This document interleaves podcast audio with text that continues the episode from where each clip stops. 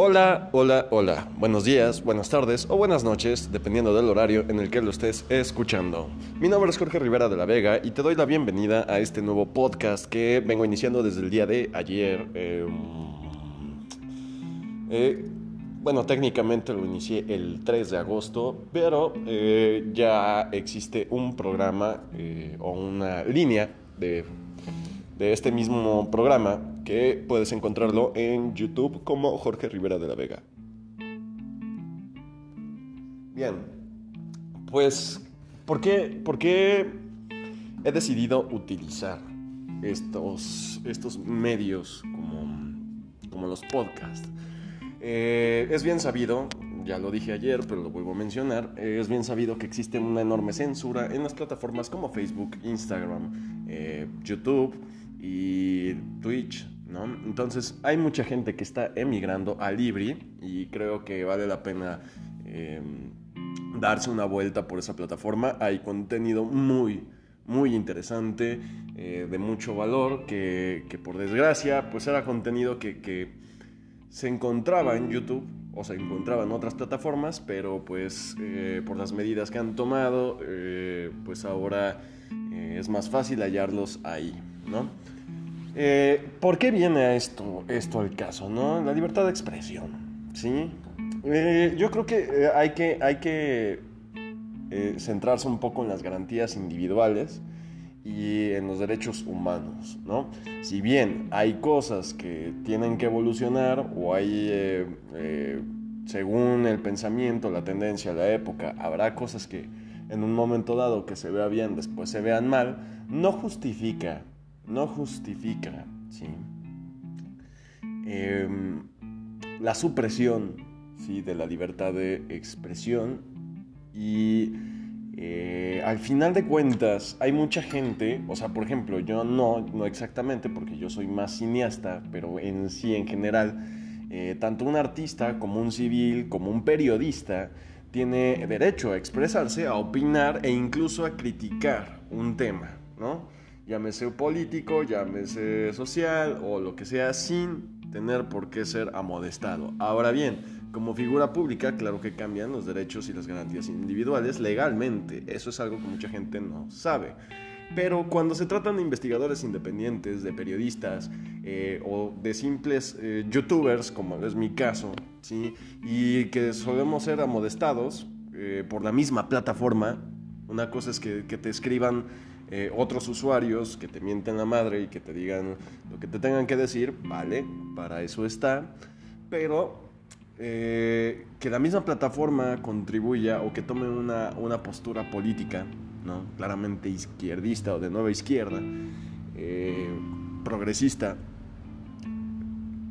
censurando o juzgando a todo aquel que no opine o piense como ellos, entonces ya, ya, ya podemos entender que esto no se trata de una conspiración, sino más bien de una operación. Algo que está sucediendo, no es ninguna mentira, no soy el único al que le ha pasado esto, y creo que uno de los, de los casos más interesantes y más ruidosos es el de David Icke, a quien le eliminaron eh, su canal y mucho del contenido en otros canales que tuviera relación con, con este personaje por cuestionar eh, todo lo relacionado con la eh, pandemia. ¿sí? Si bien creo que esta plataforma aún no está censurada, no me sorprendería que dado caso por decir la palabra eh, COVID o, coronavirus, pues me sea censurado. Pero bueno, a mí también me puedes encontrar en Libri, me puedes encontrar en Twitch, me puedes encontrar en YouTube.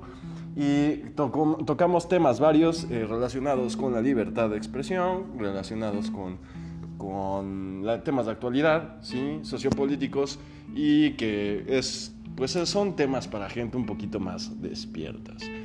Em, hay una, hay una, voy a pasar de tema, ¿sí? Hay una, hay una situación que me preocupa, que creo que nos preocupa a muchos. Eh, más allá de lo económico, porque evidentemente estamos en una crisis y se va a poner peor porque aún no, es, no estamos viviendo las consecuencias de esos meses eh, eh, inactivos económicamente. Y Y está relacionado directamente con la, eh, con la portada de The Economist, con los brotes de nuevo virus relacionados con una guerra, ¿no? El reloj del fin del mundo, eh, relacionados también con, con eh, situaciones de, de desastres naturales, volcanes y demás. Y yo digo, hasta cierto punto es normal que se pueda en estadísticas, en eh, simulacros, simulaciones, ¿no? Se pueda, se pueda mm, prever o se pueda hacer un pronóstico de la economía, de, un, de que puede eh, brotar un nuevo virus quizás, o que pueda suceder algo relacionado con una guerra. Pero lo que me llama la atención aquí es la parte de los volcanes, de los desastres naturales, ¿no? También creo que viene algo relacionado con el calentamiento global, etcétera, etcétera. Y, y es aquí donde, donde deberíamos cuestionar a The Economist o a quien sea que esté detrás de esas portadas. ¿Cómo puedes prevenir una erupción volcánica? Quiero decir, sí, te puedes, o sea, puedes eh, aproximarte, a lo mejor por la actividad, ¿no? Pero ha habido volcanes que estallan, que, explotan sin previo aviso, o sea, sin, mostrar una actividad volcánica eh, con anterioridad. ¿Cómo pueden saber eso? ¿Cómo lo pueden conocer? Y no estoy tratando de cuestionarme de decir, ah, pues es que tienen un vidente, un mago o algo así. Yo creo que va más bien por el famosísimo HARP, el proyecto HARP, así como lo escuchas. Y me van a decir, loco conspiranoico, tienes un gorrito de, aluminio ahí para que los aliens no te chupen eh, pues, las neuronas, no sé qué chingados, ¿no? No, señores, no va por ahí.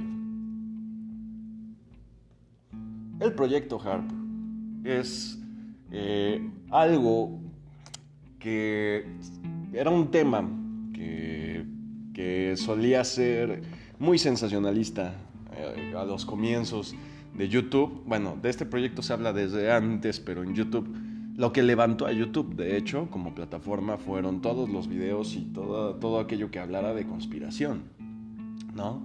Avistamientos de ovnis, tierra hueca, eh, eh, F, perdón, John F. Kennedy, el atentado 9-11, etcétera, etcétera, etcétera. Pero el HARP siempre era como el arma secreta de los, de los Estados Unidos, ¿no? O de los Illuminati, eh, que es una agrupación de antenas que funciona eh, por ondas de baja y alta frecuencia, me parece que de baja frecuencia, a un grado en el que el ser humano no lo puede percibir, ¿no?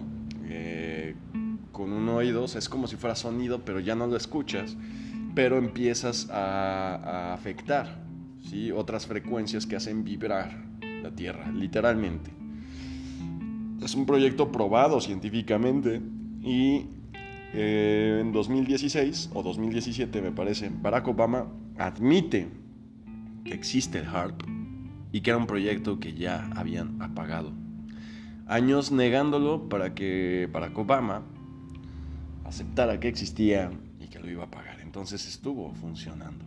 No me sorprendería que mintiera y que dijera que ya lo van a pagar para que la gente se callara. Pero claro, esto inevitablemente levanta la sospecha sobre, em, sobre lo que pueda venir después, ¿no? Eh, quiero decir, o sea, no le podemos atribuir, claro, todas las catástrofes eh, sobrenaturales o supernaturales a un proyecto militar, pero es que hay evidencias de cómo suceden los las catástrofes naturales de las artificiales. Eh, los colores en las nubes, las formas de las nubes, em, bueno, obviamente determinadas economías, eh, parecen más movimientos estratégicos de, una pista de ajedrez, ¿no? Y, y claro, o sea, ya tuvimos en este 2020 un día en el que todos los volcanes del mundo hicieron una pequeña exhalación al mismo tiempo. ¿Con qué se relaciona el HARP? Con el Blue Beam, y también eh, con el falso Mesías, con el falso profeta. Van a crear un falso apocalipsis, una invasión extraterrestre o lo que sea, qué sé yo. Se van a inventar cualquier cosa para eh, utilizar la fuerza bruta, porque recordemos que lo que les interesa es la reducción de población. Y después vendrá que el falso Mesías, del que se habla, ¿no? Esos falsos milagros. Entonces, señoras, señores, no se crean nada ojos bien abiertos, mente bien abierta y los pies bien puestos sobre la tierra. No crean absolutamente nada, cuestionenlo todo, indaguen, investiguen, cuestionenme a mí también. ¿Vale? Eso sería todo por hoy. Eh, excelente vibra y pues eh, espero poder continuar con estos temas interesantes. Hasta la próxima.